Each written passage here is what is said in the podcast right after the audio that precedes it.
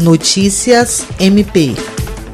O Ministério Público do Estado do Acre apresentou no dia 23 de fevereiro ao Instituto Saúde e Sustentabilidade o projeto referente ao sistema de monitoramento da qualidade do ar, de iniciativa do Centro de Apoio Operacional de Defesa do Meio Ambiente, Patrimônio Histórico Cultural e Habitação e Urbanismo. A coordenadora do órgão auxiliar, Procuradora de Justiça Rita de Cássia Nogueira Lima, conduziu o encontro, que transcorreu remotamente.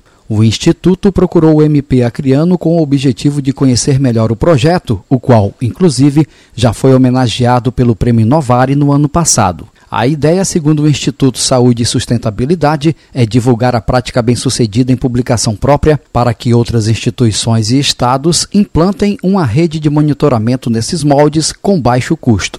Na conversa também foi pensada a possibilidade de celebração de acordo de cooperação técnica entre as duas instituições, visando promover maior integração e colaboração mútua. Jean Oliveira, para a Agência de Notícias do Ministério Público do Estado do Acre.